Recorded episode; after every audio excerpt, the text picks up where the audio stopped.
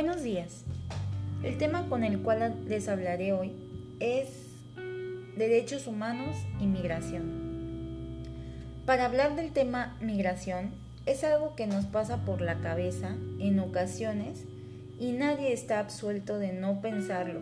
Por ejemplo, hoy en día las redes sociales nos muestran una vida diferente en otro país, algo que para muchos nos llama la atención, saber y hacernos diferentes cuestiones por ejemplo, ¿qué pasaría si viviera en otro país? ¿Se ganará bien para tener los lujos que no puedo en mi país? Pero para poder entrar más al tema y poder hacer mi ensayo, me basé en algunas lecturas y también películas sobre el tema. Tanto las películas como los libros relacionan a la migración como un concepto para tener una mejor calidad de vida, ya que en muchos países los habitantes carecen de algunos derechos como lo son la salud, la educación, la economía y sobre todo un, bien, un bienestar social. No muy alejado de la realidad, podemos ver que para muchos migrantes es tener el sueño americano, ese sueño que para algunos se vuelve una pesadilla, pues se van de sus países dejando padres, esposas e hijos y pasando por muchos peligros que tienen durante su trayecto, y podemos decir que sufren violencia, discriminación, abusos y casi siempre sin importar el género y también para traficar con ellos. A partir de la pandemia del COVID-19 ha tenido un mayor ascenso, pues nosotros como sociedad aún se tienen ciertos prejuicios que a pesar de los tiempos no han cambiado del todo. Podemos decir que dentro de este fenómeno existen muchas variantes como lo es la, economía y la moral. Durante este año de pandemia se han generado desempleo, lo que hace que las personas las cuales se ven afectadas por esta crisis busquen alternativas para mejorar, su, para, para mejorar un sustento.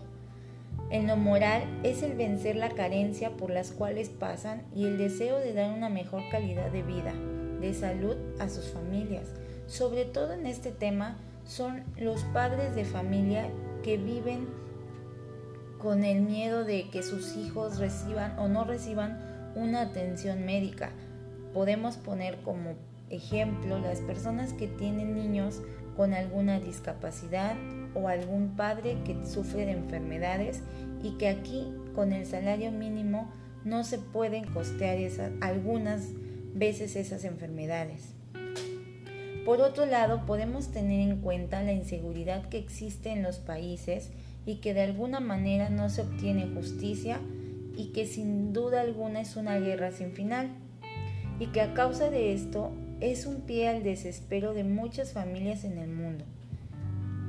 En el documental de las patronas, que es un grupo de apoyo para migrantes, podemos ver cómo los derechos humanos apoyan en este medio a las personas que, vienen de paso, brindándoles apoyo en la salud, en cuestión de la salud, pues estas personas activistas desde su inicio han tenido algunos, em, algunas barreras que las han hecho pues poder investigar, ya que ellas las espantaban diciendo que era un delito el ayudar a las personas migrantes y tanto las personas migrantes les podían hacer justicia como a ellas.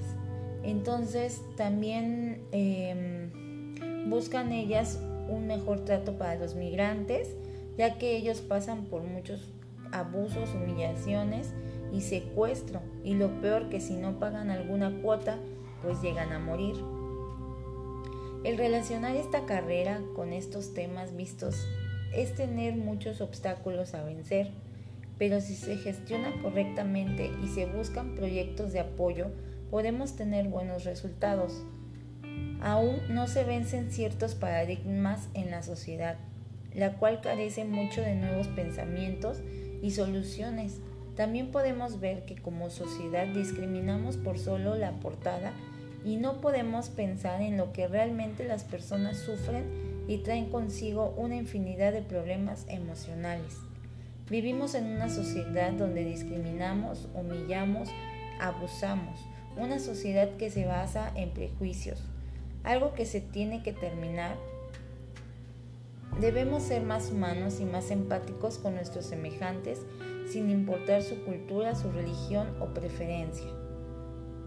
En casos anteriores a este tema de migración, los derechos humanos tienen una gran importancia, pues la Ley General de Población, en su reglamento y por el acuerdo en el que se emiten las normas para el funcionamiento de las estaciones migratorias del Instituto Nacional de Migración, y se abstienen de cubrir el pago de las indemnizaciones de las indemnizaciones.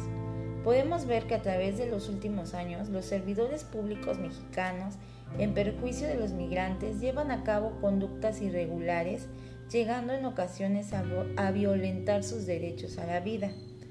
Debemos también darle importancia a este fenómeno migratorio, pues dependiendo de nuestro nivel de conocimiento, dependerá también la asistencia y la importancia de las políticas que ya están diseñadas por los países para el tránsito y el destino final de las personas migrantes. También debe ser necesario implementar acciones en todo el país a fin de llevar a cabo la aceptación de los principios fundamentales relativos al tratamiento de los migrantes y sus familias.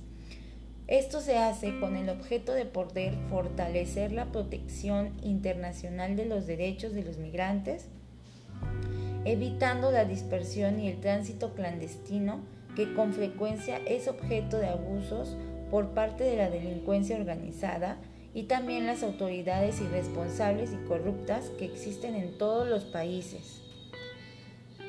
Dentro de la película La Jabla de Oro, podemos observar que las mujeres que viajan o vienen en estas caravanas de migrantes tienen que llegar a modificar sus cuerpos para poder pasar como hombres lo hacen por motivos de seguridad, pues tienen miedo a las pandillas y al, mismo abuso de otros migrantes.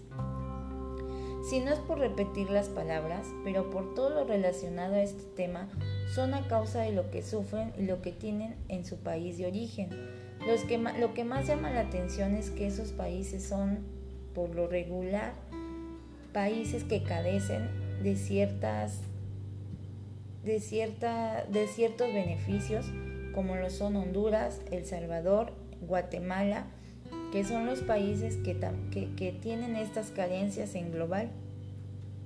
En el camino migratorio de años anteriores, la mayoría de ellos eran hombres, seguidos por mujeres, en este caso solas, y un poco porcentaje de mujeres y niños. Durante esta pandemia es un alto porcentaje donde vienen familias y niños de entre 3 meses hasta los adolescentes en edades de 16 años. Los migrantes y las personas en movimiento enfrentan las mismas amenazas de salud del COVID que las poblaciones de acogida, pero pueden enfrentar vulnerabilidades particulares debido a las circunstancias de su viaje y las pobres condiciones de vida y trabajo en las que pueden encontrarse. Se han realizado proyectos de salud para revisar a los migrantes en estas caravanas. Por ejemplo, han incrementado los juicios de amparo para evitar daños irreparables a esta población migratoria. Para terminar este tema, puedo entender más porque en sí solamente se conoce un poco de este caso.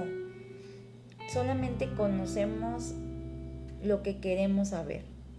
Si en este caso eh, yo me basé en diferentes artículos sobre el tema de migración, al igual que ver documentales y basarme en ciertas películas que, que hablan más de este tema y que, y que tocan las problemáticas de la sociedad en las que ellos viven y poder yo así dar mis, mis puntos y mis conclusiones.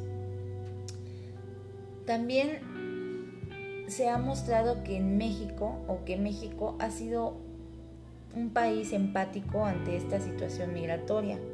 Las autoridades del gobierno y su población no siempre actúan en forma adecuada, pues se requiere analizar las acciones deben implementar en los gobiernos. con el fin de lograr el pleno reconocimiento de los derechos humanos consagrados a favor de los migrantes. Para ello es necesario iniciar un proceso de gestión y reflexionar propuestas concretas en materia legal y líneas de acción que se traduzcan en políticas públicas para satisfacer las necesidades de un sector vulnerable. Además, es importante que los migrantes se incluyan en las medidas que se están introduciendo para reducir la situación económica causada por la pandemia COVID. Los migrantes y sus familias a menudo forman parte de, de grupos marginados y vulnerables que ya están experimentando dificultades económicas y también como sociedad contemporánea implementar los valores y una transformación que pueda ser un modelo a seguir, reduciendo los ámbitos de poder, influencia social, cultural y sobre todo una política a nivel no solo local, sino también a un nivel mundial